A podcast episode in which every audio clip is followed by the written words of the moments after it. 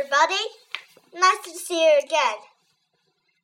Today, I'm going to tell you an amazing and a aquatic story. The Sea Creatures. One day, Wanda and all his friends going to Brunswick. Ralphie was going to be a little bit scared.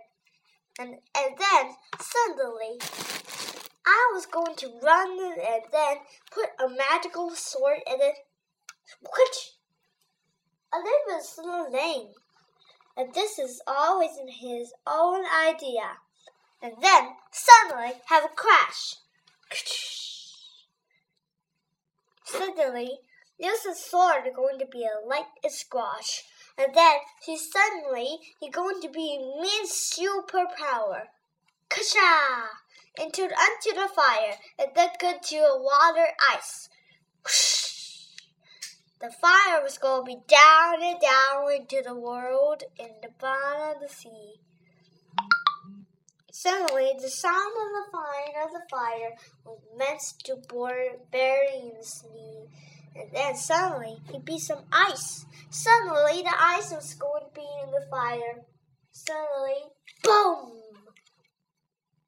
And have a cup, a little note stereo and I don't need anything of it. Something's a little bit straight, and something's a little bit trite, and suddenly a crashing coming, coming right here.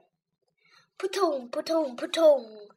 Some some families are going to swimming here to let them scrape.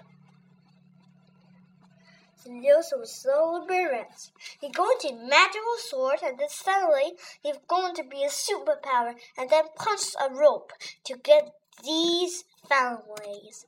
These are these are Joyce, Jane, Ralphie's father and mother go to see her.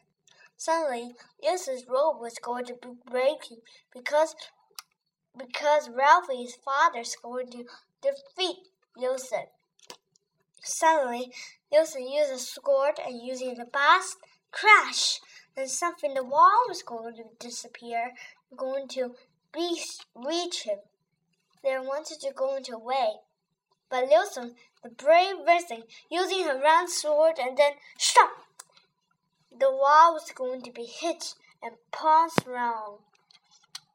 And then there are also some reasons. The Superman. Wilson, they're called the Superman. The Wilson is called Rainbow Superpower. And suddenly, some people was going to be around to find the three creature. And then suddenly, they're going to find the treasure. And then, everyone's going to be finding the treasure, but has some ghost. They're so very afraid. And then Newson's superpower was come here to go into the lead. A cush grocery, he was going to be hit.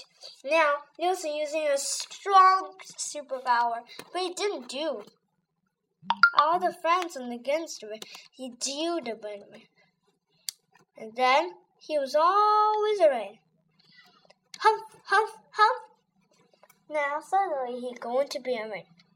And then suddenly they find the treasure. It's Ronda's with money. So good. You want to find that. That's everyone. And everyone going to going to back into the Wilson schoolhouse and then catch a party. A very, very excited things to Wilson superpower and then help everyone. And always is Lucian's superpower, lest Rain is a Superman.